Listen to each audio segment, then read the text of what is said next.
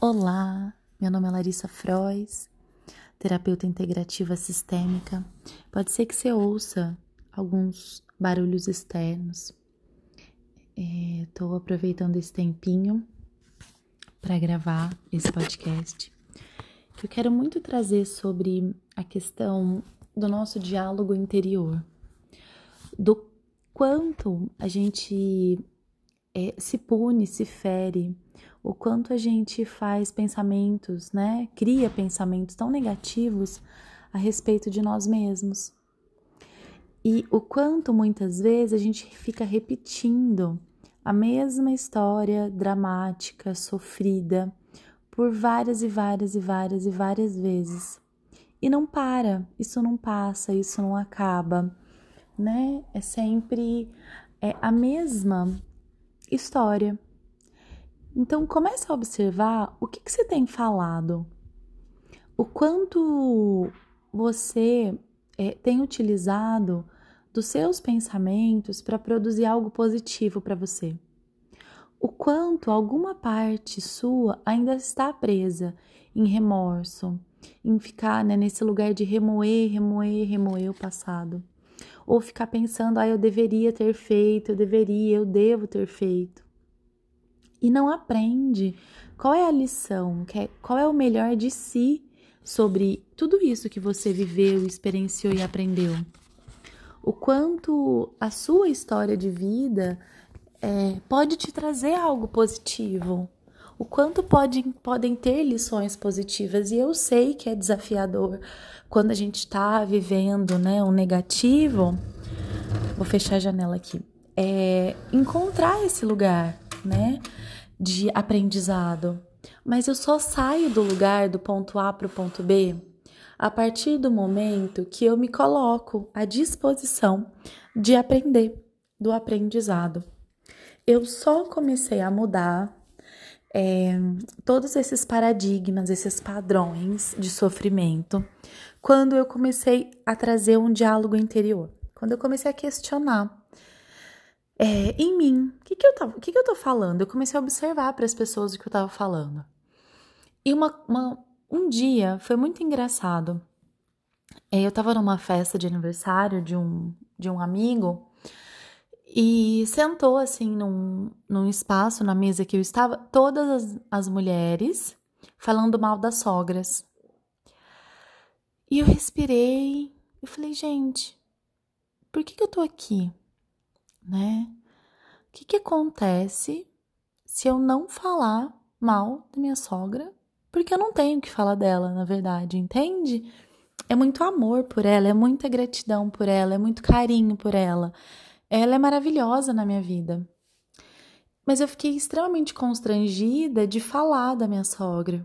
Isso tudo na minha cabeça em frações de segundo. Eu ouvindo aquelas pessoas, é... e aí quando olharam para mim e perguntaram, não é, Larissa? Eu falei, não. eu não vivo isso, gente, com a minha sogra. Eu não experiencio isso, muito pelo contrário. Né? E falei tudo o que eu estava sentindo. E é, eu fui vista, né, de um jeito, de uma forma muito de exclusão. Como assim, né? Como? Eu falei, gente, tudo que eu precisava resolver com ela, eu já resolvi. É, se, já pedi perdão para minha sogra, eu já realinhei com ela esse lugar de amor. Então eu não tenho questões, né, para falar. E por que que eu tô falando isso? Porque às vezes a gente precisa ter coragem de falar a nossa verdade. A gente precisa ter coragem de sair do senso comum. Não é porque que todo mundo acha que eu preciso estar tá dentro desse fluxo do que todo mundo tem feito. Se as pessoas gostam de usar azul e você gosta de usar amarelo, use amarelo. Se você quer ter unha curta e tá na moda usar unha comprida, usa unha curta é, é importante você aprender a se ouvir, olhar para dentro e entender o que, que eu quero agora, o que, que eu busco, por amor a mim, o que eu vou fazer. E parar com essa ladainha de ficar repetindo padrões que nem ressoa mais com você. E o que que acontece, né? Eu comecei a estar perto de pessoas que se dão muito bem com as sogras, que são amigas das sogras, que vivem muito bem com a sogra, porque eu não tô mais naquela frequência. Eu não vibro naquela frequência, entende? Eu sou melhor ou pior que alguém? Não, eu só me permiti ser eu mesma e atrair pessoas que pensam como eu, que sentem como eu, que não têm esse tipo de desafio, mas que têm outros. Mas por quê? Porque eu me permiti não ficar repetindo a mesma história. Eu me permiti finalizar, dar um basta, dar um chega, né? Uma finalização na, naquilo que é o senso comum. E isso pode ser, né? Não precisa ser só do senso comum, pode ser de qualquer coisa. É, mas começar a se ouvir, a entender o que eu quero para mim, o que, que eu realmente mereço receber, o que eu desejo para minha vida. É, é começar a se sentir cercada de amor, a realmente se ver feliz.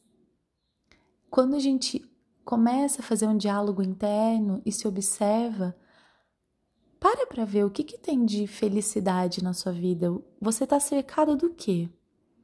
Olha para tudo aquilo que já é saudável na sua vida. Pra, olha para aquilo que já é pleno na sua vida.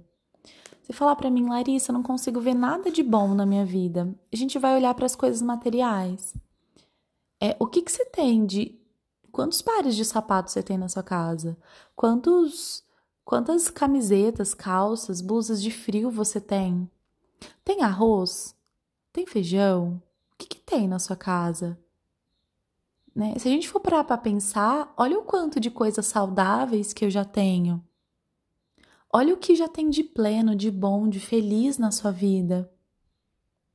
Então começa a estar já nesse lugar de usufruir o que você tem, ser feliz com o que você tem e onde você está. É um caminho fácil? Não, ele é construído. É uma construção de diálogo interno, de conversar sempre com você. É realmente começar a trazer para sua vida a viver como você quer que ela seja, a pensar em todos os detalhes da sua vida e começar já a ser eu tenho vários exemplos que eu poderia dar. É, dentre eles tem uma paciente muito amada, muito, muito amada, que a gente estava tratando questões de abundância, de prosperidade. E ela me falou: ai, quando eu for muito próspera e abundante, eu vou fazer aula de inglês.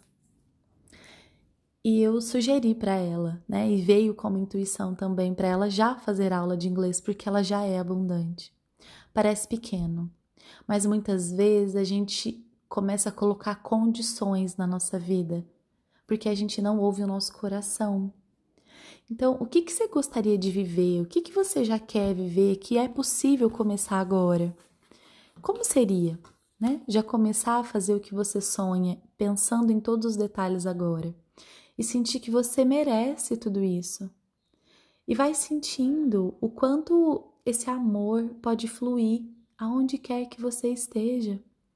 Comece a sentir esse amor fluindo na sua casa, nas pessoas que estão ao seu redor, para o seu trabalho.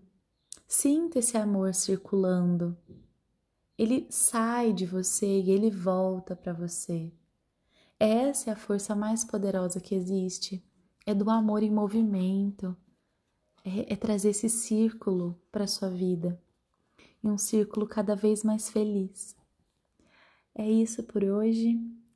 Um beijo e obrigada.